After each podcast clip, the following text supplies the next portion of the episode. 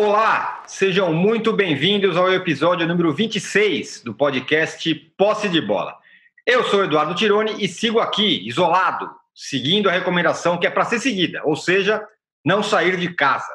E, bons cidadãos que são, estão aqui comigo também, cada um na sua casa, os meus amigos Juca Kifuri, Arnaldo Ribeiro e Mauro César Pereira. Mas a bola vai rolar aqui durante uma hora, porque nós estamos já todos conectados. Essa semana é, rolaram algumas entrevistas né, com o Fernando Diniz, com o Thiago Nunes. O primeiro, o Diniz, virou o cara do momento. Deu entrevista, participou de programa, postou foto, foto lendo o livro Antifrágil. Enfim, está com a moral nas alturas.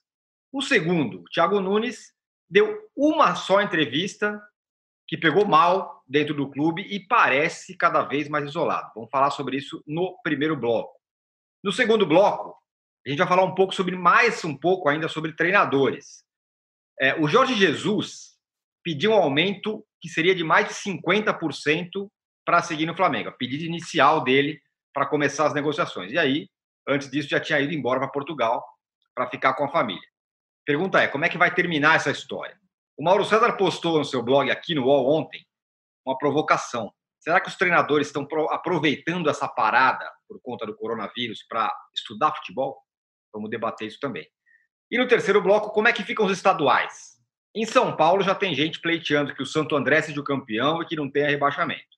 No Rio, o presidente da FED, Rubinho, disse que o campeonato vai terminar no campo. Enfim, campeonatos estaduais pelo Brasil parados. O que, que vamos fazer? E um recado importante, você que assiste a gravação do podcast pelo YouTube, não deixe de se inscrever no canal do All Sport. E você que escuta o podcast no seu tocador preferido, não deixe de seguir o posse de bola. Senhores, bom dia. Juca, além desse isolamento por conta do coronavírus, que estou eu, você, o Arnaldo, o Mauro, toda a sociedade é, responsável está fazendo isso, o Thiago Nunes está também isolado dentro do Corinthians? Veja bem, eu não poderia dizer que ele está isolado dentro do Corinthians, porque eu acho que ele está isolado na sociedade se ele tiver a mesma responsabilidade que nós temos. Mas, de fato, as declarações dele não são as declarações de alguém que esteja em débito. Ele é o que poderia ser uma qualidade, ele é muito firme em suas convicções mas começa a passar muito mais uma imagem de teimosia do que propriamente de firmeza. Né? Quer dizer, ele parece mais um cara que procura ser coerente e que acaba assumindo compromisso com erro, porque não se corrige. E essa é uma avaliação que quem trabalhou com ele no Atlético Paranaense também faz, de que ele era uma fera durante os treinamentos, dava treinamentos absolutamente eh, maravilhosos, entende eh, muito do métier, mas que quando encasquetava com uma coisa, ninguém tirava da cabeça. E me parece que está acontecendo a mesma coisa no Corinthians, embora no Corinthians a gente até tenha cansado de comentar aqui as tentativas e erros que ele cometeu. Então, eu não sei como é que ele vai voltar. Me parece claro que ele vai voltar, que ele não será demitido nesse período de recolhimento, mas que, diferentemente do Diniz, ele está atravessando esta fase de quarentena, digamos, em depressão, me parece evidente. Mauro, é, eu tinha falado outro dia que, que acho que o Thiago Diniz, a, saída para ele começar a entrar num caminho razoável era ele fingir que começasse do zero, como se ele estivesse chegando agora. Um outro Thiago.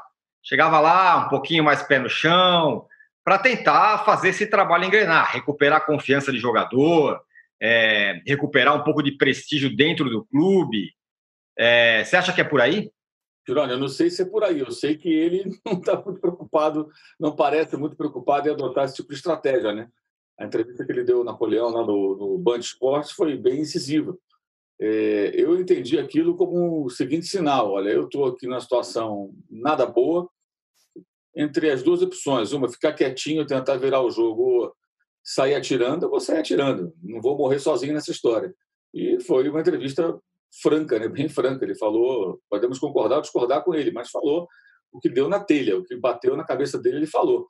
É, eu acho que assim, a parada para ele não ajuda muito, porque ele não pode treinar, então não pode fazer muita coisa para mudar esse cenário. É, dá para pensar, dá para estudar, dá para pensar em estratégias.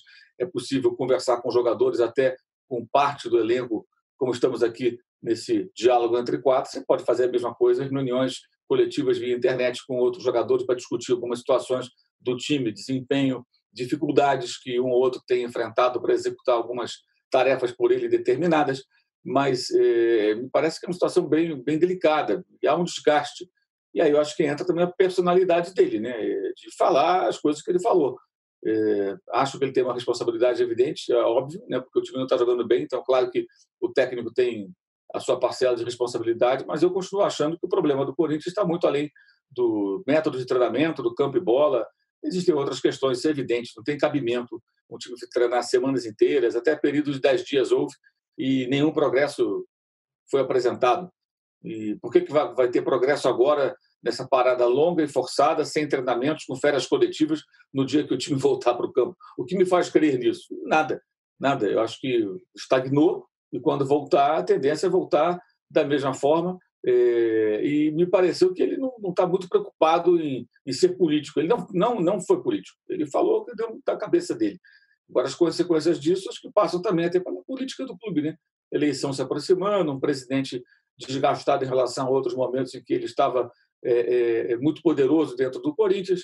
Tudo isso que entra nesse caldeirão aí que envolve o, o Thiago. O Arnaldo, em outros tempos, isso que o Mauro falou tem sentido, né? O, o André Sanches, todo poderoso, bancava, eu, eu seguro, comigo assim e tal. E agora, é, nem ele e nem ninguém, e nenhum, nenhuma figura grande do Corinthians é, veio a público nesses tempos para prestar apoio né, a ele. Diferentemente do que acontece com o Diniz no São Paulo. É, eu acho essa é a grande diferença. Bom, antes uma história apetitosa sobre essa entrevista do Tiago ao Napoleão de Almeida, nosso colega. Eu e o Tironi éramos o segundo, o segundo veículo, o posse de bola, uh, a estar na fila para entrevistar o Tiago. Quando a gente viu a repercussão da entrevista para o Napoleão, a gente hum, não vai falar mais com ninguém. Não vai rolar. É. Já deu para perceber, não vai rolar. A gente ia trazer aqui entrevista para o Tiago aqui, para a gente discutir, debater e tudo mais. É, mas eu acho assim, a comparação com os dois, ou a forma pela qual São Paulo e Corinthians estão tratando os seus treinadores é completamente oposta, né? E acho que a curiosidade maior, Tironi, ela, essa, existe um marco depois do confronto entre eles no Paulista, São Paulo 0, Corinthians 0. É, no Morumbi, um jogo em que o Diniz foi uh, xingado pela torcida no Morumbi pela primeira vez.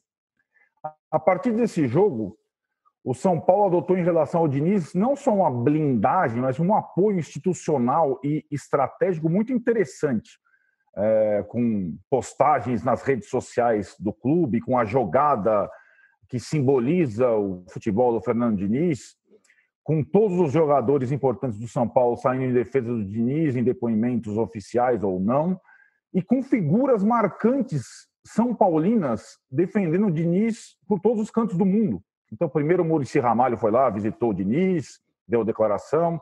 Depois o Luiz Fabiano foi no jogo do São Paulo, abraçou o Diniz, vibrou no gol do L contra a LDU. Depois foi o Kaká. O Lucas Moura, lá da Inglaterra, falou bem do Diniz. Então, assim, isso vai contagiando o torcedor a favor do Diniz né? vai, vai colocando uma, uma onda positiva. Então, nessa pausa, o Diniz, que sim, parou depois de duas vitórias importantes, está tendo um movimento é, contínuo de apoio institucional e dos São Paulinos ilustres. O Thiago, como você falou, Thiago, está isolado. O, ninguém do Corinthians move uma palha a favor do Thiago. Pode ser pela personalidade dele, pela franqueza, pela, mas não move. Pelo contrário. E aí, lembra daquela frase lá do início? Lá, o Juca adora essa frase. É, não é o São Paulo que tem que se adaptar ao Diniz. É o Diniz que tem que se adaptar ao São Paulo. Aquela primeira frase. E o Diniz entendeu isso perfeitamente ao longo do período. Não só em campo, é, adaptando o estilo de jogo dele a algumas características de jogadores importantes do São Paulo, como zagueiros. Ele, ele entendeu isso em relação à postura dele. Então, o Diniz elogia a grama do CT, o jardineiro, o roupeiro, o cozinheiro, o preparador físico, o médico, o presidente, o jogador. E o Thiago Nunes entrou no Corinthians como se não precisasse passar por nenhuma liturgia. Ah, eu sou o Thiago Nunes. Não, negou. É, aqui é o Corinthians. E se ele não pedir amém e falar um monte de coisa para gente importante do Corinthians, ele não vai ter respaldo nenhum.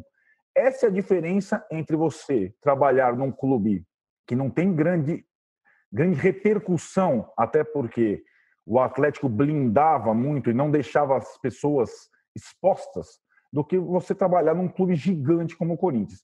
Se você não cumprir certos rituais, não adianta você ser bom. Não adianta você ser bom você tem que cumprir certos rituais. Não adianta chegar e dar um bico na porta e achar que eu falo bonito. Então aí você pode elencar os momentos em que o Tiago não cumpriu rituais básicos. Não estou nem falando daquela coisa de não assumir o clube imediatamente lá no ano passado, que acho que foi um, uma, um consenso entre ele e a diretoria. Mas a questão do Ralph, que foi a boa-vinda, e as outras coisas críticas ao centro de treinamento, ao departamento de estatísticas. Essas coisinhas internas têm um valor, têm um peso monstruoso no dia a dia de um clube de futebol, um clube grande. E o Thiago, eu acho que a gente não tem ideia ainda de quando vai voltar a bola a rolar. Agora, nesse período, o Thiago deveria fazer uma reflexão e tentar, seja, seja dando uma entrevista para a gente, a próxima que está encalacrada, é, ser mais político, porque faz parte. Fazer política é da essência.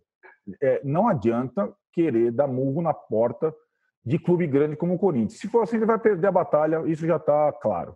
Ô, Juca, a gente tem visto, visto gente fazendo exatamente o contrário do que deve fazer, fazendo completamente uma política errada tal. Agora, será que não tem ninguém é, que chegue no Thiago Nunes e fale isso que o Arnaldo falou? Porque a impressão que tem é que ele está sozinho achando que ele que ele está certo, ele vai e continua nessa nessa pegada. Será que não tem ninguém para chegar lá e fazer, ô Thiago, vai um pouquinho mais leve? Pois é, né, Tirone? Mas é, exatamente uma das críticas é, que, se, que são feitas né, internamente é a de que, pasme você, o Mauro vai dar risada. Uh, o Edu Gaspar está fazendo muita falta. O Corinthians não encontrou um substituto à altura e o Corinthians tem hoje um problema de gestão entre os setores que compõem o departamento técnico, da estatística, a gestão do gramado, a gestão do estádio, ao departamento médico, cada um falando por sua conta, sem que ninguém centralize. Ou seja, aparentemente, o Tiago está sem uma companhia superior a ele que lhe passe um pouco da cultura eh, de Itaquera ou da cultura do Parque São Jorge. Você soma isso, a guerra interna pré-eleitoral que está havendo no Corinthians, né? e o desgaste do presidente, que não fala mais coisa com coisa, que ninguém respeita, é, nesse aspecto, ele parece muito o presidente do país, um pouco mais para a rainha da Inglaterra, porque o que ele diz, deixa de dizer, é, ele se desgastou a tal ponto que ninguém acredita mais. Né?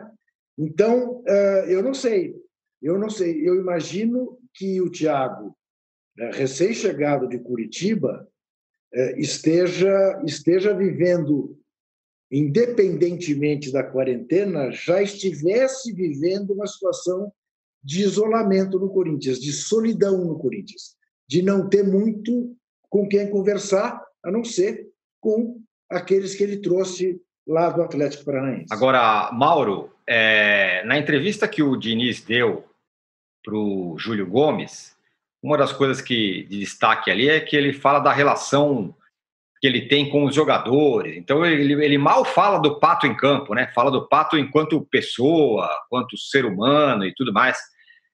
Talvez isso seja o inverso, né, da questão do Diniz, né? Ele gosta disso, né? Ele é psicólogo e tal, então ele gosta muito de falar dessa dessa questão da convivência com jogadores, de ajudá-los a jogar mais futebol, de ajudá-los a fazer é, o trabalho com mais satisfação, etc. O que me chama a atenção no Diniz é o seguinte, né? É, é, foram dois jogos. Né? O time vinha jogando bem, mas resultado e desempenho foi dois jogos.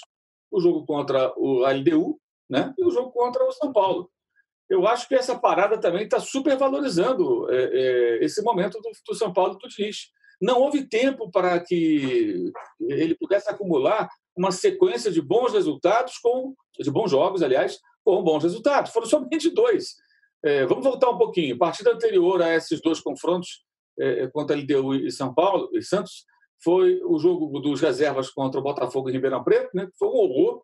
Ah, foi o time reserva, foi um time reserva preguiçoso, banana, que não estava nem aí, perdeu assim de forma até esquisita, assim, pela, pelo desinteresse, né? Até de jogadores que deveriam estar ali motivados, querendo uma vaga na, na equipe principal, titular, e o outro jogo foi o binacional. São Paulo perdeu o binacional, perdeu um caminhão de gols.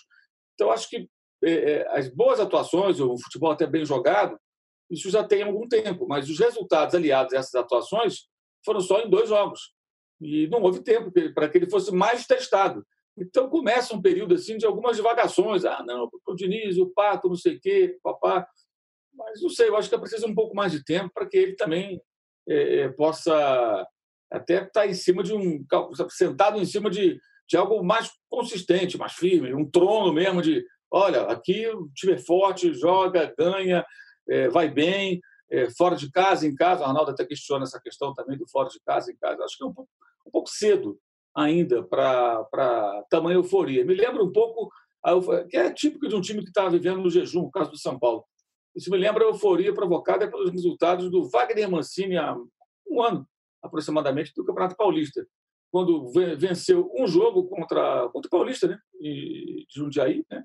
empatou outro, empatou duas vezes com o Palmeiras e ganhou nos pênaltis, foi para a final do Campeonato Paulista. Parecia que o São Paulo tinha enfileirado vitórias épicas sobre grandes times. Na verdade, não perdeu nem ganhou do Palmeiras e, ganhou um jogo de um time pequeno. Não, foi nada de especial. Futebol, aquele estilo do Wagner Mancini e tal, muita ligação direta, nada, de especial estava acontecendo. Mas chegou na final do estadual. Aquilo turbinou, parecia que o São Paulo estava muito bem. Na verdade, não tinha um jogo consistente, alguma coisa.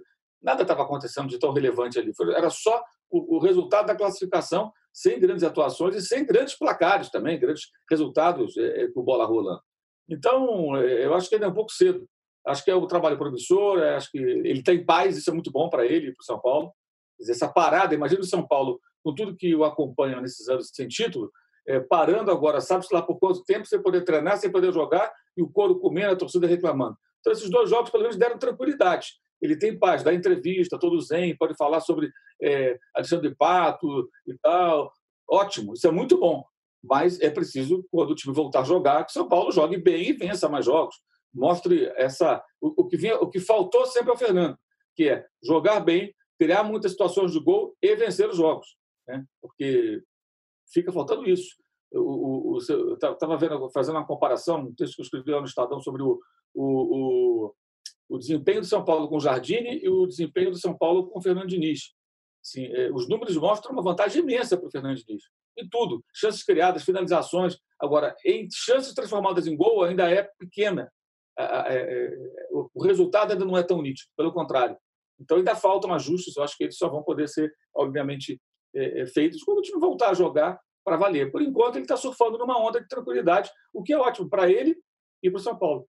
Você tinha pedido a palavra, Juca? Diga lá, diga lá. Não, Ancora, eu apenas ouvi um latido, ia perguntar para você se tinha um cachorro aí na sua casa.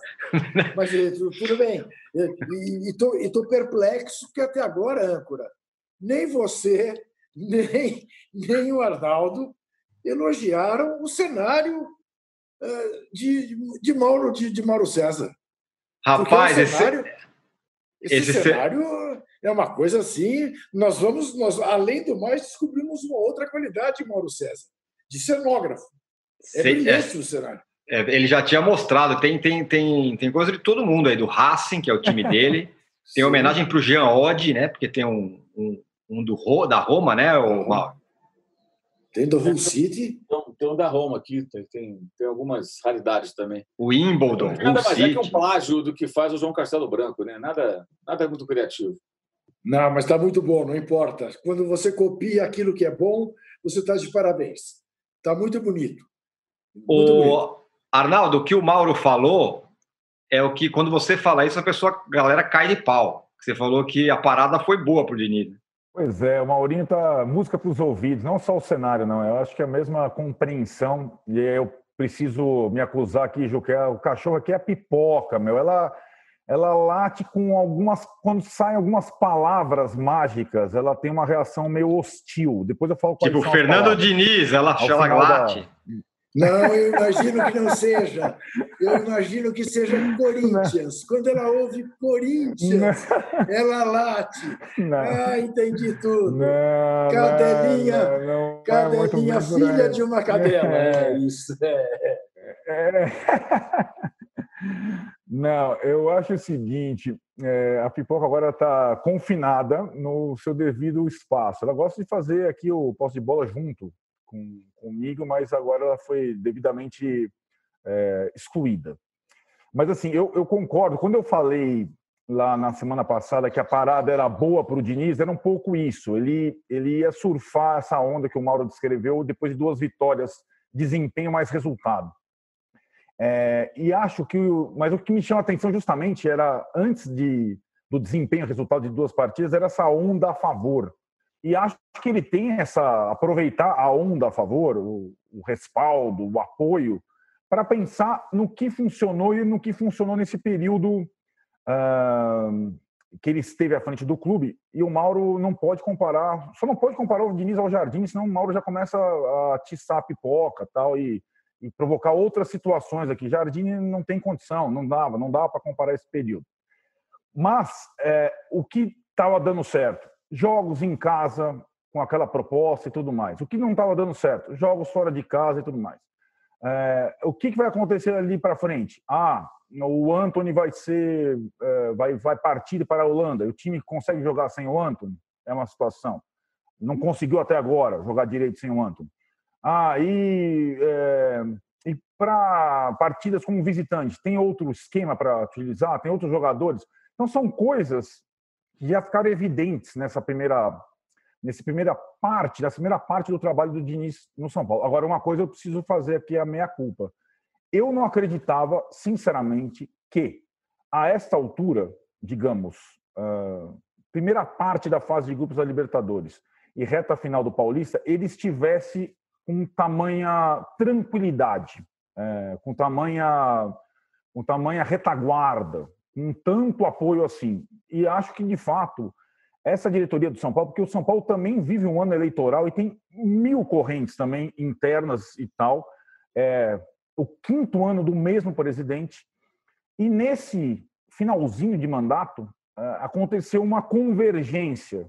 Então, assim, está todo mundo lá da situação empurrando e convicto que tem que ser esse o treinador.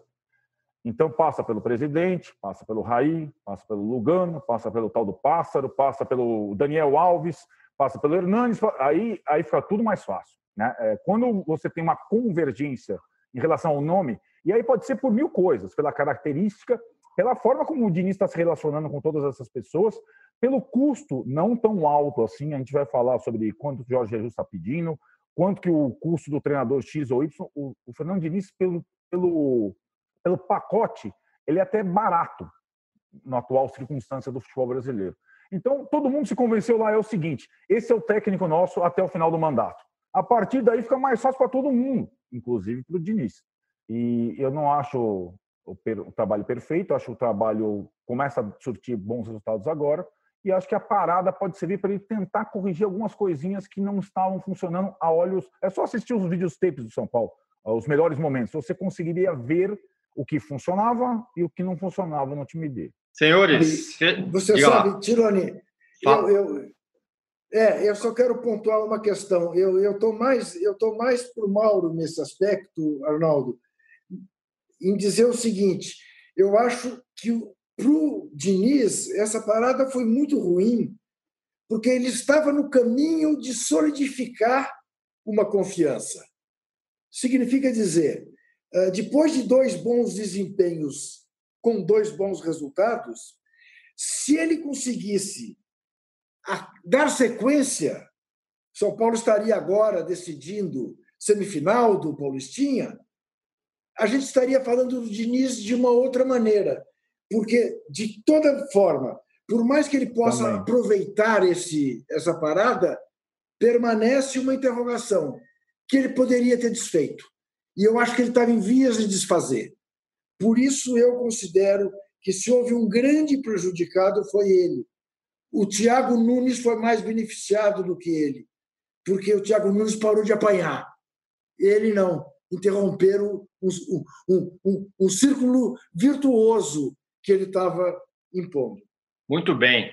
Senhores, fechamos o primeiro bloco e a gente vai voltar já já para o segundo bloco para falar da pedida do Jorge Jesus e da provocação que o Mauro fez. Né? Será que os treinadores outros estão aproveitando essa pausa é, para estudar? Vocês repararam que a gente não falou um A do Palmeiras. O Palmeiras é o time invisível dessa parada, né? ninguém fala nada. Isso. Mas vamos falar, falaremos no segundo bloco em cima disso que o Mauro falou e em cima também da questão do Jorge Jesus, do Flamengo e tudo mais. Voltamos em 30 segundos.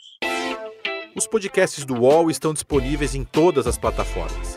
Você pode ver a lista desses programas em uol.com.br/podcasts. Recebe salário, faz transferência, pagamento, recarga de celular e até empréstimo, tudo sem taxa. PagBank, a sua conta grátis do PagSeguro. Baixe já o app e abra sua conta em 3 minutos. Estamos de volta para o segundo bloco do podcast Posse de Bola. Vamos falar da pedida do Jorge Jesus, primeira pedida para renovar o contrato, e vamos falar de outros clubes também do futebol brasileiro. Um recado importante: você que assiste a gravação do podcast pelo YouTube, não deixe de se inscrever no canal do UOL Sport. E você que escuta o podcast no seu tocador preferido, não deixe de seguir o Posse de Bola. O Mauro, essa pedida inicial, que seria uma pedida inicial do Jorge Jesus, é, foi surpreendente, você achou, ou você achou que ia ser por aí mesmo? Eu não achei surpreendente, não. Primeiro, até é importante frisar que assim, tem alguns números circulando aí, né? Que são números, acho que. Acho não, eu diria que pelo, pelo que eu apurei, bem é, exagerados. Né? A pedida é alta, mas não tão alta quanto dizem alguns por aí. É, o que ele pede equivale a um aumento aí de 50%, 50 e poucos por cento em relação ao que ele ganhou, ou ganha, né, nesse contrato ainda em vigor. O contrato dele acaba no dia 20 de junho, então ainda tem aí mais, mais um mês e meio pela frente, né, quase dois meses. Hoje é dia 30, então ele tem aí um mês e 20 dias né, de contrato ainda em vigor. Né, todo o mês de. Aliás, dois meses, né? Abril, maio e 20. É. Então é isso, é dois meses e 20 dias. É muito tempo. É muito tempo de contrato ainda. E essa, essas cifras, quando foram apresentadas, quando essa negociação começou, é, tudo isso foi antes de o futebol parar. Né? O futebol parou na sequência. Primeiro, as negociações foram interrompidas, é, até porque não vinham no ritmo tão frenético, porque o tempo é grande. Na época eram mais de três meses ainda de contrato a cumprir, mas isso começa quando estava tudo, tudo mais ou menos normal. Os times estavam jogando, é, o futebol não tinha parado, é, a Champions League estava acontecendo, os times europeus estavam em campo, só havia paralisação na China. E o, o coronavírus não tinha interrompido as atividades do futebol na Europa. Então você tinha um cenário específico que agora não existe mais. Eu imagino até que quando novamente voltarem a conversar, tudo isso vai ter que ser colocado à, à mesa. É, a pedida dele foi feita no momento em que ele, imagino eu, tinha é, a expectativa de poder até negociar utilizando eventuais propostas europeias, é, é, colocando isso na discussão. Porque uma coisa é você negociar a renovação de um profissional quando você quer esse profissional, quer que ele continue com você e ele tem interesse em continuar. A outra é quando você quer renovar o contrato de um profissional e uma outra empresa barra clube quer tirar esse profissional de você. Opa, esse cara se valorizou mais, porque tem dois interessados, ou três ou quatro, mas isso é óbvio. Agora, quem é que está fazendo proposta a Jorge Jesus? Ninguém. E quem é que vai fazer proposta a ele nesse cenário agora? É, é mais difícil, mais difícil é, é, de, de acontecer, porque ele fez o contrato até 20 de junho justamente para quê? Na época, quando o Flamengo conversou com ele no, no em maio, junho do ano passado, assim que o Abel saiu, pediu demissão, a ideia do clube era fazer um contrato até o final de 2020. Ele disse: não, eu quero até a metade do ano. Por quê? Obviamente, para que, terminando seu compromisso com o Flamengo, ele pudesse observar o, o mercado internacional, principalmente a Europa, mas eventualmente até alguma outra proposta de mundo árabe, ele já trabalhou, Arábia Saudita, etc. e tal. Mas não. É, é, então ele, ele bateu o pé e o, o clube aceitou o contrato até o dia 20 de junho. Terminaria o contrato justamente no momento de aquecimento do mercado internacional. Então ele poderia receber propostas e aí escolher o caminho dele ou falar: Flamengo, eu tenho essa proposta aqui, ó. vocês vão cobrir, aproximar, o que vocês têm a dizer? Só que ele não tem essa proposta. E nas negociações, pelo que apurei, o, o seu representante é, é, usa muito como paralelo, como parâmetro, como referência, o, os times de Portugal. Exemplo, o Flamengo chega para ele e fala assim: olha, eu tenho aqui para você três mariolas e um pastel para você renovar contrato comigo. Ah, peraí. Três mariolas e um pastel de Belém ele consegue é, treinando o time de Portugal. É, aí não interessa. Aí está na casa dele. Isso em tese porque essa proposta não existe. Os times portugueses, Porto, Benfica, eles estão com, todos com seus técnicos. E o campeonato em andamento. Aliás, em andamento não, paralisado deve ser retomado em algum momento. Então, por que, que alguém vai agora pensar no Jorge Jesus em 20 de junho? A temporada europeia em condições, é, é, é difícil até falar normais, né? mas é, dentro de uma ótica minimamente otimista, ela pode estar em junho sendo retomada, pode estar em andamento já há algumas semanas, talvez, é, é, com muito jogo para jogar, Vai terminar o quê? Em agosto, setembro? Ninguém sabe. Então mudou muito para ele também. Como vários clubes estão discutindo aí, dando férias coletivas, o próprio Flamengo deu férias até o dia 20, do 1 a 20 de abril. Vários clubes fizeram isso. É, tem discussão sobre salário do jogador, redução aqui na Europa, no mundo inteiro. Então é claro que ele também vai ter que se adequar. Eu imagino que o Flamengo também faça a ele uma proposta dentro de um, de um cenário mais realista. Talvez uma proposta é, é, por um prazo X, para renegociar mais na frente, não sei. Mas acho que até esses números ficam um pouco é, velhos, né? soletos, é, dentro do que está acontecendo no mundo. É, e acho que aí ele vai ter que, que, se adequar. O risco que ele corre é se ele não aceitar, é ele ir embora e ir para Portugal e não aparecer nada, e ficar parado, ficar fora do mercado. E aí, se o Flamengo tiver a capacidade de encontrar um técnico capaz de não destruir o que ele construiu e, e dar uma sequência, ele pode até viver um momento meio constrangedor de ver um outro técnico surfando na onda criada por ele, né? ganhando títulos, eventualmente, partidas e eventualmente títulos, com o time que ele montou. Porque ele pegou terra arrasada, não tinha nada ali para aproveitar. Começou tudo do zero e foi muito bem sucedido. Quem herdar, se ele sair o trabalho, vai herdar o time montado. A grande questão é que nenhum técnico brasileiro parece capaz de dar sequência a esse trabalho. Caberia, no caso, ao Flamengo encontrar esse profissional. Mas, veja bem, futebol voltando para qualquer técnico pegar esse filé mignon, porra, interessa para caramba. Não ser um cara que está lá na, na, na, na, digamos, na esfera dos times grandes da Europa. Mas um cara que está aí nesse mercado buscando times pequenos e médios na Europa ou outros mercados como o Brasil, você treinar o Flamengo com um time que tem, com as chances que tem de ganhar campeonatos na América do Sul, montado, o time está montado, está pronto, e ganhar bem, quem que não quer? Então, eu acho assim que um precisa do outro. Hoje o Jesus precisa do Flamengo, o Flamengo precisa dele. Se ele for radical nas negociações e não permanecer, é, salvo, salvo o surgimento de uma inesperada proposta, ele vai para onde, gente? Vai treinar quem? E outra coisa, lá em Portugal ele faz mais sucesso sendo técnico do Flamengo do que técnico de um dos três principais times do país. A torcida do Flamengo é várias vezes maior do que a população do país inteiro. Ele tem um, um, um peso, uma representatividade, um reconhecimento do Brasil, até por torcedores de outros times, absurdo. É, é, e tanto que ele provoca um festival de gente, um, monte de gente passando o recibo. Né? Essa semana foi o Roberto Carlos. Deu uma entrevista na, na, na TV Bandeirantes, depois uma outra no, na Fox Sports, falando é, do Flamengo, que o Palmeiras dele ganharia do Flamengo, quando, quando perguntado, que aí nada demais, ele foi perguntado, tem a opinião dele, ponto.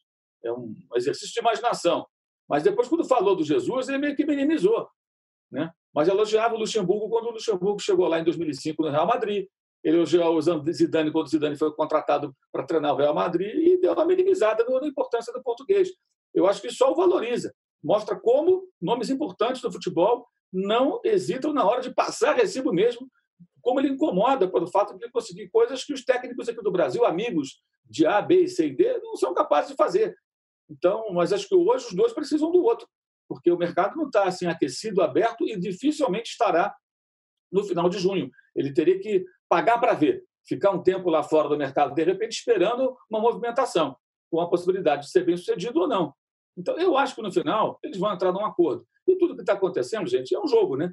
Aí vai lá o Jesus, chega em Portugal, pô, mete uma camisa do Flamengo, liga a televisão para ver um jogo, sei lá o quê, um VT, e, e põe na rede social. O que, que ele quer fazer com isso? Ele quer mostrar para o torcedor do Flamengo que ele, mesmo em Portugal, ele veste o manto sagrado e pensa no Flamengo, etc. E tal. O torcedor adora isso. Né? É, e o, aí o dirigente, no caso, o Rodolfo Lantinho, o presidente do clube, vai até a televisão, dá uma entrevista também lá na Fox e fala o quê? Ah, não, é, a gente vai pagar o que a gente pode. Isso aí não dá, não. E tal. Ou seja, manda o um recado para ele, que também é do jogo. Vai falar o quê? Ah, vou te dar a sede do Flamengo de presente, vou te dar tudo para você. Se você for embora, Jesus, vão morrer. Não, não vai morrer, vai continuar. Se parar de jogar, o Flamengo não acabou. Então não tem Jesus, não tem ninguém que vá é, botar um ponto final nisso. Acho que, às vezes, até um certo exagero. A importância dele é enorme. Mas não, não estamos tratando aqui de alguém que, se sair, vai ser insubstituível. É de difícil reposição, muito difícil. Né? Mas não é assim também. Eu acho que o clube tem que ter também essa consciência, eu acho até que tem. Agora, é, esse negócio, essa, essa coisa Jorge Jesus e Flamengo também é uma, é uma via de mão dupla, né? no seguinte sentido.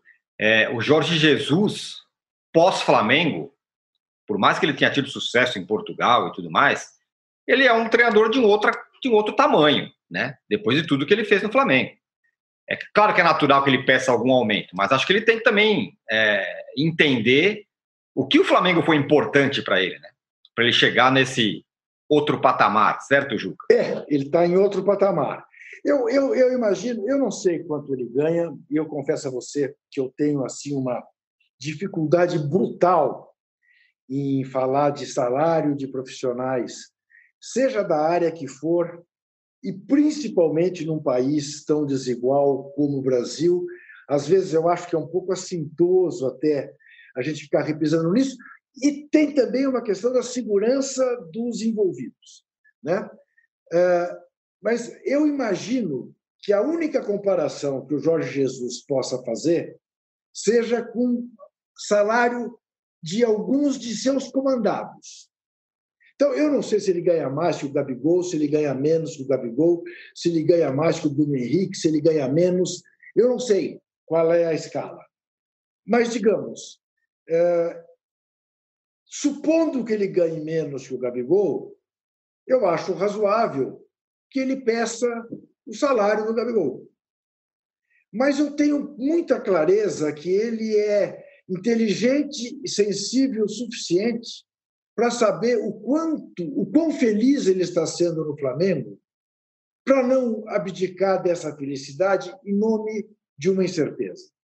É, eu acho que, de fato, é, diferentemente daquilo que vocês. Aliás, outro dia, não sei exatamente onde, até citei é, vocês dois com uma frase de vocês dois que eu li no, no, no, no blog de vocês, vocês dizendo a, a Olimpíada não precisa do futebol, nem o futebol precisa da Olimpíada.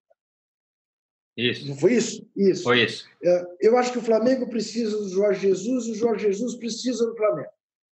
Eu acho que, tipicamente, neste momento de higiene, uma mão lava a outra. Aí, é, nessa questão, entre Flamengo e Jorge Jesus. E, portanto, e como eu acho também, é, não sei se vocês sabem, eu não sou rubro-negro, eu torço aqui por um alvinegro em São Paulo. É, eu, como corintiano, gostaria muito que ele permanecesse.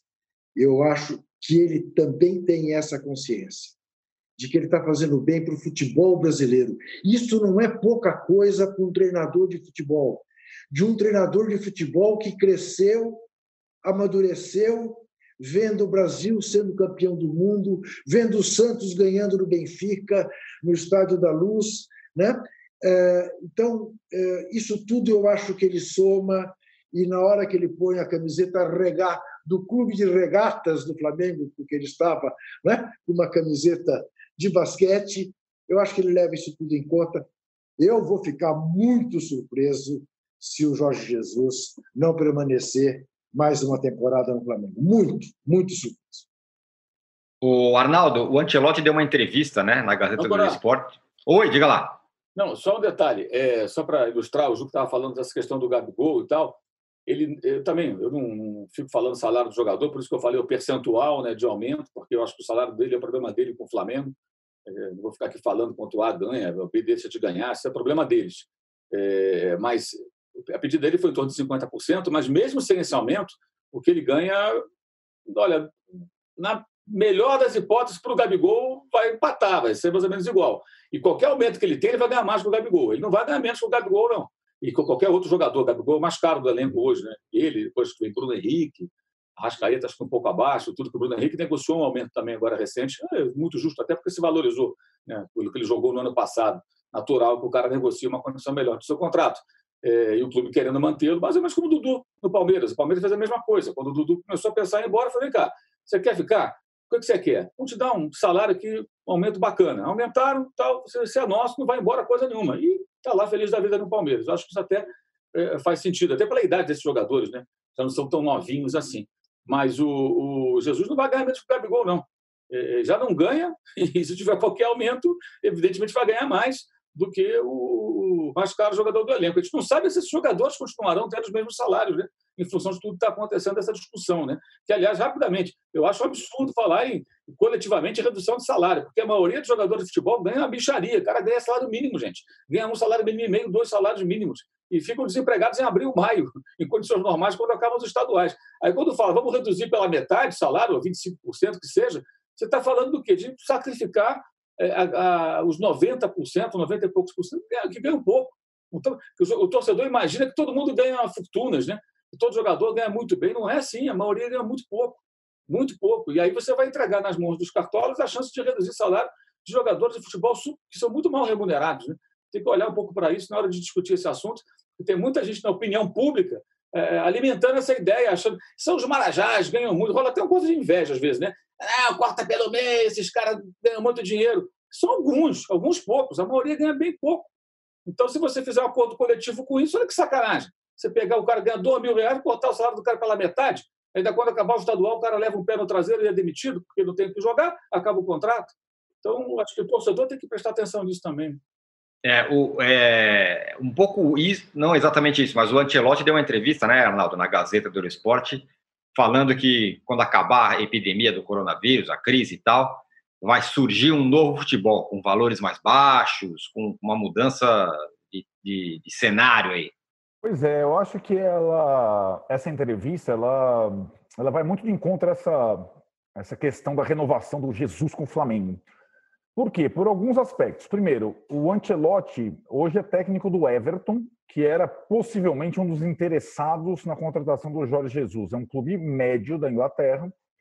E o Ancelotti não dá nem para comparar o tamanho de um treinador e de outro em termos internacionais, né? O Ancelotti, ele sim, ele sim pegou gigantes da Europa, Real Madrid, Milan, vários clubes importantes e tudo mais, e agora está se readequando, treinando o Everton.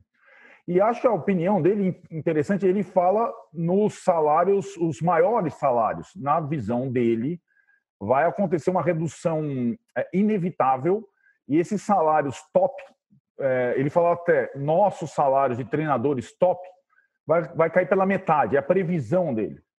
Então, nesse contexto, é, eu acho que e nessa disputa que o disputa entre aspas que o Mauro descreveu entre Flamengo, Jorge Jesus, quem faz a proposta, recado para lá, recado para cá, eu acho que o Flamengo tem que é, aguardar é, ao máximo, já que o contrato vai até junho, a, a, digamos os reflexos dessa parada no futebol mundial, porque o que nós estamos falando aqui é de um treinador que ganha em euro é, num país com todas essas circunstâncias que o Juca descreveu.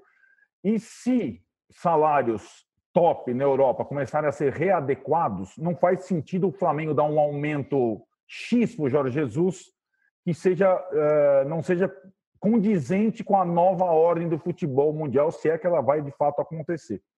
É, e acho que também, aí só também completando o que o Juca falou, eu não sou corintiano, mas eu adoraria que o Jorge Jesus continuasse no futebol brasileiro. Acho que o, o benefício que ele traz para o futebol brasileiro ele é, ele é assim inestimável. Ele tem esse esse menos de ano que ele está aqui, ele já fez muitas coisas interessantes para o time dele e para o futebol brasileiro em geral. É, ele levou a discussão, ele, ele puxou a régua de todo mundo.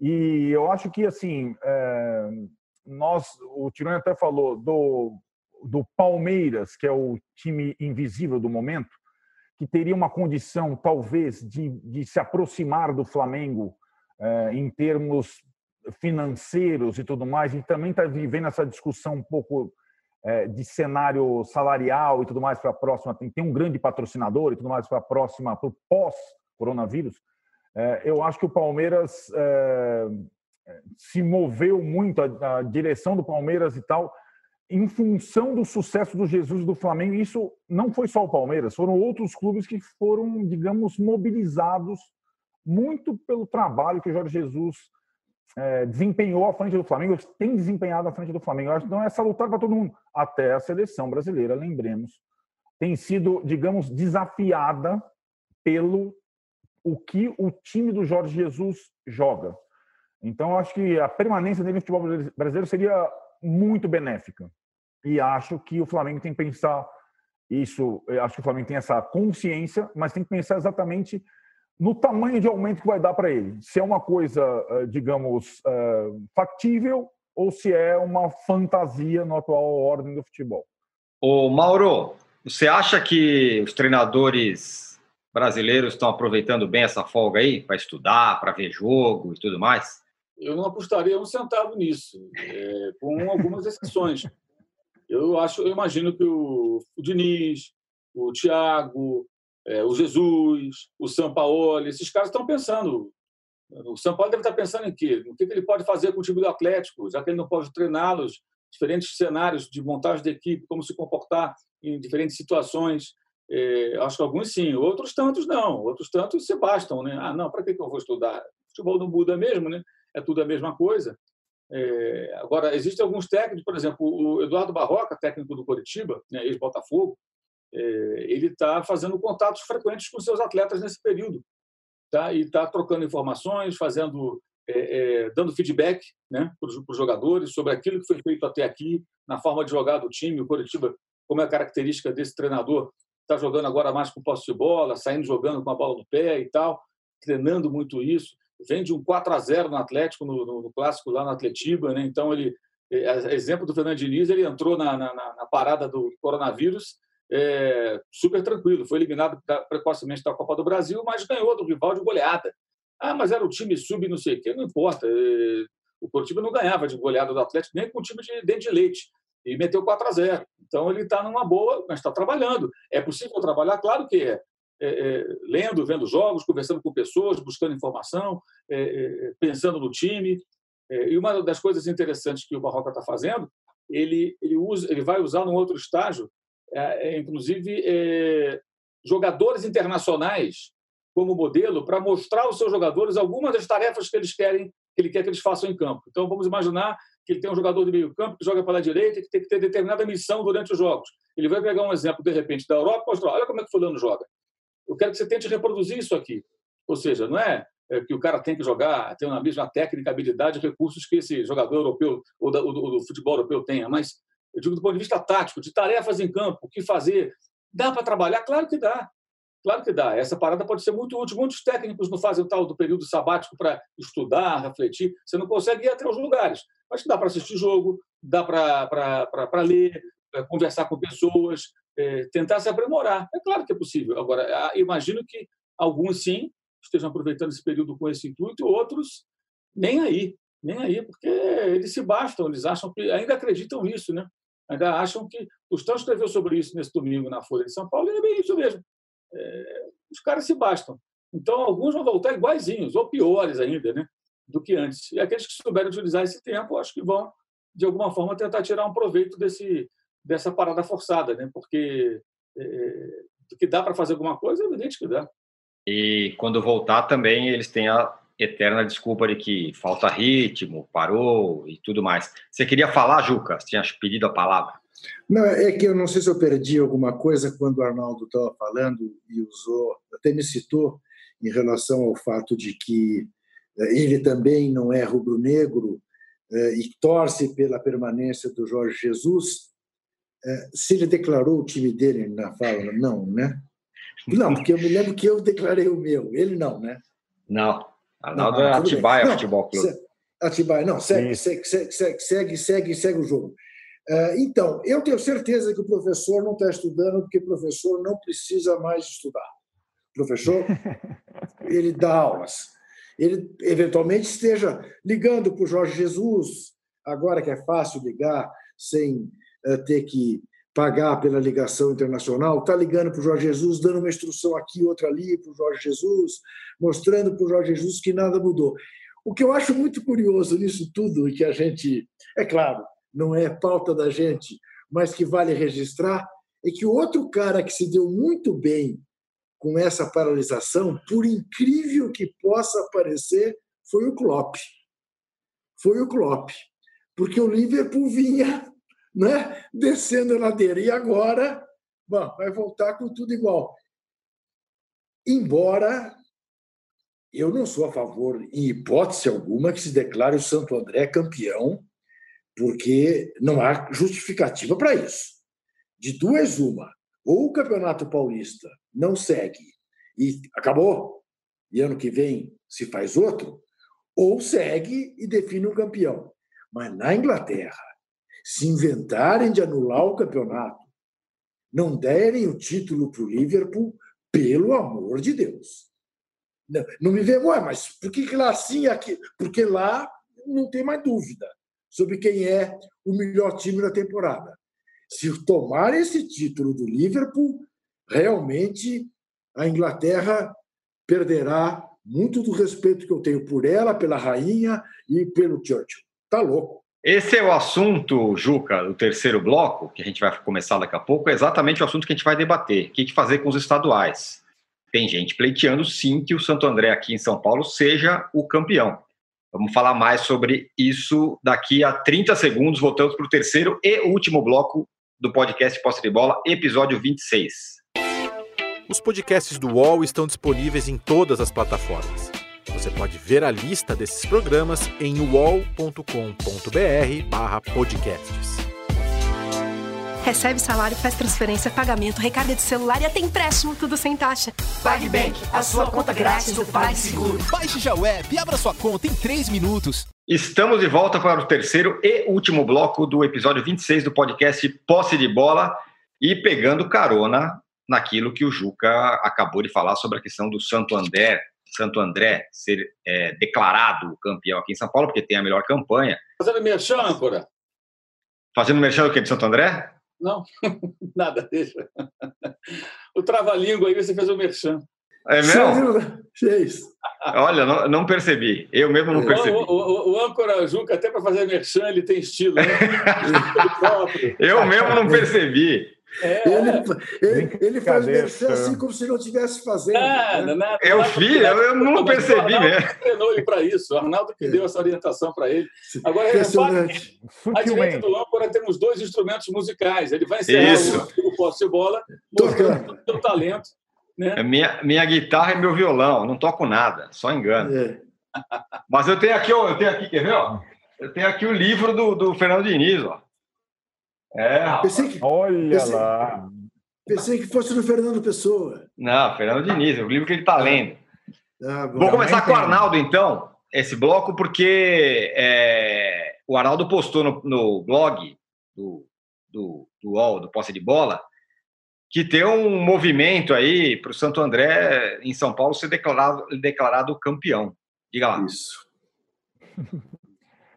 É claro, né? É, vamos, vamos pensar o que ocorre. É, primeiro, eu, eu con consegui conversar com o presidente do Santo André, que é mais novo do que eu, tudo mais, etc. Tem boas ideias, um cara, um sujeito interessante. É, e claro que ele e o presidente ou os presidentes de outros clubes pequenos do futebol paulista têm eh, a previsão eh, orçamentária e tudo mais para quatro, cinco meses do ano. O que, que ele alega? Que a partir de abril, final de abril, ele não tem jogador para colocar em campo, não tem jogador sob contrato. ele, a Inter de Limeira, o Mirassol, outros clubes que não disputam é, divisões do futebol brasileiro no segundo semestre. E que, portanto, não dá para ele é, retomar o campeonato paulista do jeito que ele estava quando a bola puder voltar a rolar, sabe-se lá quando? Junho, maio, final de maio e tudo mais. Então, é, na cabeça dele e de outros presidentes de clubes pequenos do futebol paulista, não dá para retomar o campeonato. Posto isso, ele sugere que o time que tivesse em melhor condição é, conquistasse o campeonato, no caso o Santo André. E aí o movimento ele pode ser o, o, o vamos, vamos, combinar o seguinte: eu acho que o Corinthians não iria se opor ao Santo André campeão, porque o Corinthians não tinha mais nada a pleitear naquele campeonato, né? O Corinthians estava virtualmente eliminado e é, ainda com alguma ameaça de rebaixamento. O Santos também não estava fazendo nada no campeonato. Digamos tivesse ali dois grandes próximos ao Santo André, o Palmeiras e o São Paulo. O São Paulo, entre aspas, precisando do título estadual, o Palmeiras também, olha. Só que assim, é o que o Juca falou, não tem menor cabimento o Santo André ser campeão paulista, vai, meu Não tem, o campeonato não acabou, não foi nem para a fase decisiva.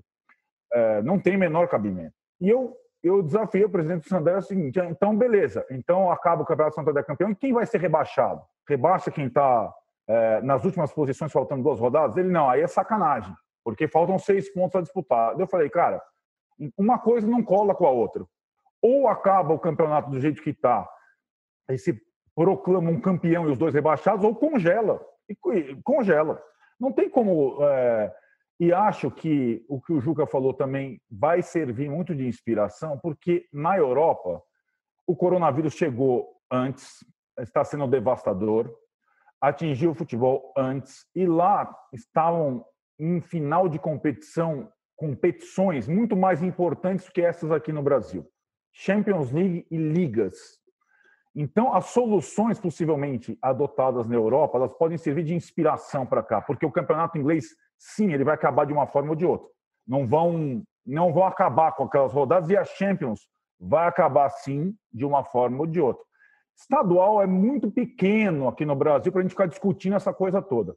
A minha única preocupação, meu único temor é esse movimento que parte até de alguns sindicatos de jogadores, como aquele Alfredo Sampaio, que é presidente dos sindicatos atletas do Rio de Janeiro, dizendo: não, o estadual tem que continuar de alguma forma, sabe-se lá quando, e o brasileiro tem que ser reduzido.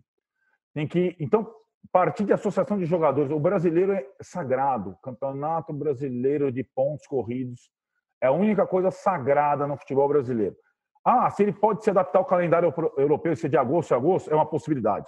Se ele consegue é, ser estendido, invadir as férias, é, invadir o Natal, Ano Novo, é outra possibilidade. O que ele não pode é ser maculado. Campeonato Brasileiro, 20 clubes pontos corridos é a base. O resto é o resto.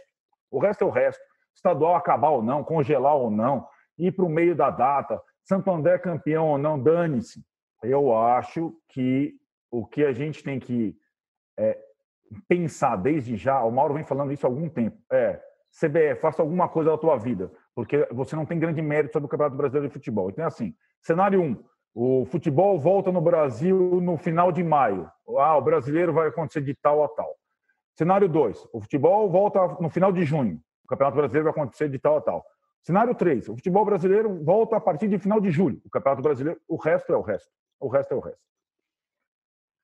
No Rio, Mauro, o Rubinho falou que vai terminar no campo, né, o estadual. É, eles vão defender, os, os dirigentes das federações, né, é, é, o término dos campeonatos, evidentemente. É, eu acho que essa discussão nem precisa, precisaria existir, é, desde que nós tivéssemos aqui a adoção do, do, do, formato do calendário internacional, como na Europa.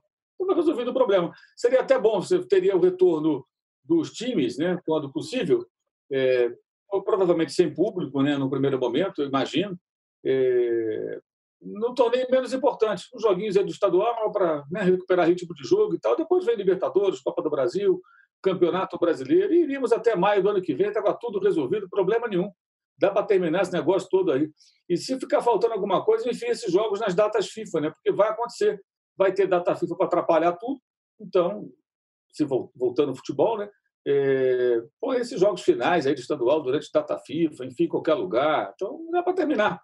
É, não importa muito como, até porque eu, eu acho que quem está preocupado realmente com isso? Né? Pouca gente, além dos presidentes de federações, deve estar muito preocupado com isso. Agora tem um outro aspecto, né? a televisão ela pagou né, pelos campeonatos estaduais inteiros, né? ela vai querer tudo, né? ela vai querer mostrar todos os jogos. Então tem esse outro lado também, a grana é importante para os clubes. Né? O único, o único não, um dos poucos que não tem essa situação é o Flamengo, porque não acertou o seu contrato com a TV Globo esse ano. Mas ela pagou, então ela vai querer. Ela vai querer que os jogos sejam realizados. Eles vão acontecer, imagino eu, vão acabar acontecendo. Agora, a solução seria essa. Não é, não é difícil. Adoção do, do, regulamento internacional, como na Europa, como na Argentina. E aí a CBF, que está parada, deitada lá em berço esplêndido, lá, sem estar nem aí, deveria procurar a AFA e as duas juntas procurarem a Comebol e falar Comebol, a CBF está mudando seu calendário, o da Argentina já é sintonizado com o calendário internacional, temos que fazer a mesma coisa com a Copa Sul-Americana e a Copa Libertadores da América. E pronto, a pressão dos dois acho que seria o bastante para mudar esse negócio. E nós teríamos, inclusive, aí daí para frente até uma possibilidade melhor de, de gestão do futebol é, brasileiro. Mas é, se reluta muito com relação a isso. Né? É uma, é uma, uma resistência muito grande de vários setores. Você tem que entender o porquê, mas é, é fato. Agora, a solução estava aí.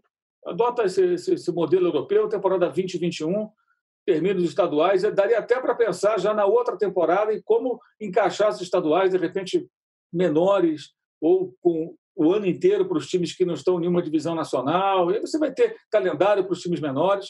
Caberia a CBF, que faturou mais de 900 milhões esse ano, junto com as federações, fomentar de fato o futebol, ajudando a bancar essas equipes aí menores, é, cobrindo custos de transporte, o, o, o bola, fardamento, arbitragem, é, para que eles possam jogar. Isso seria o certo, seria o lógico. O futebol só ia ganhar, mas acho difícil que aconteça. Juca, CBF em silêncio. Diga. Só para passar para você e para o Juca, o Juca vai adorar essa. Em relação a São Paulo, é, já existe um estudo dos pequenos, estudo assim, uma, digamos, uma ideia conjunta, que é a seguinte: dentro daquela coisa, não deve haver rebaixamento, porque seria sacanagem, faltando seis pontos em disputa. Porém, uh, isso no raciocínio dos clubes pequenos. Seria sacanagem também não ter acesso, porque todo mundo estava jogando por duas vagas na principal divisão de São Paulo ano que vem. Então, o movimento é para que o estadual paulista tenha não 16, mas 18 clubes na próxima edição. O Juca já viu isso tantas vezes. E eles têm até uma formulazinha que dá para comportar no atual espaço do calendário. Com 18 clubes, você faz seis grupos de três, certo? Dá 18. O Corinthians não seria cabeça de chave, porque o Corinthians foi muito mal nesse Paulista. Então seriam São Paulo, Santos e Palmeiras. O Corinthians se encaixaria num desses grupos aí. E seis grupos de três, você jogando com o outro grupo, não jogando no seu mesmo grupo, dariam as mesmas 12 datas na fase de classificação. Você jogaria também 12 rodadas com 18 clubes, as mesmas 12 rodadas que você jogaria com 16 clubes e você engordaria o Paulistão. É, dá para emagrecer o Paulistão, né? Dá. Você faz só, cada um joga dentro da sua chave, são só, só turno, nada de, de ida e volta, só ida, vai e não volta mais. Cinco jogos, e aí você classifica os três ali e faz um triangular, como era antigamente no Rio. Que era bem legal até o triangular final. Os três que se classificam vão lá, vão para o pau. E o Corinthians, se ele não vai ser cabeça de chave, sorteia. Quem pegar o Corinthians, pegou. Paciência. Mesma coisa para o Red Bull Bragantino, que é time de Série A hoje. Corinthians é pote 2, Corinthians, Red Bull e Guarani ou Ponte, sei lá qual deles estiver melhor. Vai ver aí um ranking, alguma outra equipe do interior. Pronto, está resolvido. Cinco jogos, beleza, cinco joguinhos. Depois um triangular. Triangular, beleza, ali mais três joguinhos, oito datas, uma coisa linda, oito datas. Dá para matar essa bagaça aí em um mês e meio. Um joguinho de quarta-feira ali e tal, né? Já que joga quarta-feira, acaba com esse troço de uma vez por todas. Começaria ali em janeiro, já terminaria. Depois você pega essa galera toda time pequeno e bota para jogar o ano inteiro. Vaga em Copa do Brasil, vaga não sei em quê, premiação em dinheiro. Para isso que os caras têm grana, a federação, a CBF, seria o lógico, é, é o lógico, é o óbvio e reduz aí, reduziria drasticamente o tamanho do estadual. Aliás, está mais do que na hora. Né? Se nem com essa parada forçada é, é, os caras fizerem alguma mudança para melhorar esse calendário bizarro, vai, quando vai acontecer, gente? Quer dizer, tá, o que está acontecendo é terrível para o futebol brasileiro, porque já é um calendário horroroso, agora bagunçou tudo, nem assim vão fazer nada. E me espanta também, me espanta não, não espanta porra nenhuma. Me incomoda é, é, a, a omissão dos clubes. Não vejo um dirigente se manifestar, ninguém fala nada, ninguém diz nada. Está todo mundo calado, todo mundo quieto, todo esperando a CBF falar alguma coisa. Aí o Walter Feldman vai lá, secretário-geral da CBF na, na televisão, e, e fala: não, vamos marcar uma reunião. Quer dizer, ninguém está fazendo nada, ninguém está nem aí. É demais, né? E também muita omissão, até também da imprensa. Esse assunto tinha que ser martelado dia e noite, até que eles façam alguma coisa. Entendeu? É brincadeira isso aí, é uma piada. É, Juca, você esperava que a CBF fosse se manifestar, tomar as rédeas do negócio finalmente, não? Não, eu tenho certeza absoluta que a CBF fará aquilo que as federações quiserem, porque são as federações que elegem o presidente da CBF. Então, eu acho que a gente marcha para alguma solução em que os estaduais, de fato, vão ter fim, vão continuar, provavelmente vão encavalar jogos. É possível que queiram mexer na fórmula do Brasileirão, não tenho nenhuma esperança, porque, baseado na história, não há por que confiar que achem uma solução inteligente, razoável, como essas eh, que vocês propuseram. A CBF é tão imóvel. Vou te dar dois exemplos. Enquanto a AFA fez um belíssimo anúncio, Nadia Sale, mandando as pessoas ficarem em casa e dizendo que você só ganha campeonatos unido em equipe, é, a CBF está quieta. E a CBF, não sei se você sabe, eu vou contar uma novidade para vocês. Esse secretário menor, aludido aí pelo Mauro, que é médico, ele tem uma paixão na vida médica dele: a vitamina D. E a vitamina D, está comprovado, quem é, está bem abastecido de vitamina D no, no seu organismo, está mais, está menos exposto ao coronavírus, tem mais poder de imunidade em relação ao coronavírus. Nem nisso esse cidadão está falando. Nem nisso. Né? Então, realmente, é, é uma tristeza você olhar o panorama do nosso, dos nossos cartolas, que não é diferente do panorama dos nossos ministros. Né? exceção feita, eventualmente, embora irregular, com altos e baixos, ao ministro Mandetta, né, que está fazendo o papel que o Tele Santana fez no São Paulo. Né? O Tele confrontava o presidente Mesquita Pimenta, vocês vão se lembrar, até na hora de viajar, porque a cartolagem ia na primeira classe ou de classe executiva e os jogadores que iam jogar no Japão o Mundial iam na classe econômica, e o Tele denunciava, e o Pimenta não podia demiti-lo. Né? Não podia demiti-lo porque Tele era o xodó da torcida, a torcida invadiria o Murumbi. Hoje, vivemos uma situação meio parecida no país. Difícil demitir o Mandetta, mas esse é maluco o suficiente para demitir. O Pimenta não chegava a esse ponto. Muito bem, senhores. Fechamos. Espero que a CBF, esse pessoal tenha ouvido aqui o que a gente falou sobre calendário, porque tem boas ideias.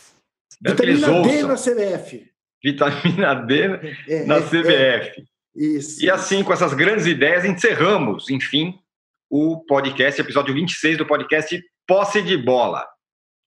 Ao longo da semana, postaremos no blog e segunda-feira estaremos aqui um pouco avançados na quarentena. Cada vez que um dia, cada dia que passa, a quarentena vai, vai diminuindo. Então, portanto, continuem em casa, todos vocês, eu também estou aqui. E vamos em frente. Siga as orientações decentes sem loucuras, certo? Por aí a música. A, a música, na próxima eu vou tocar, só afinal meu é violão. Qual é a música? Eu, eu proponho. Diga lá. A, apesar de você. É, boa, vou tirar esse som. Ah, Segunda-feira, tá okay. contem comigo. Valeu, senhores. Até mais. Chega ao fim esse episódio do Posse de Bola. Lembrando que você também pode conferir mais opiniões e análises nos blogs dos comentaristas do UOL. Posse de Bola tem pauta e produção de Arnaldo Ribeiro e Eduardo Tironi, edição de áudio de Amer Menegassi e coordenação de Diogo Pinheiro.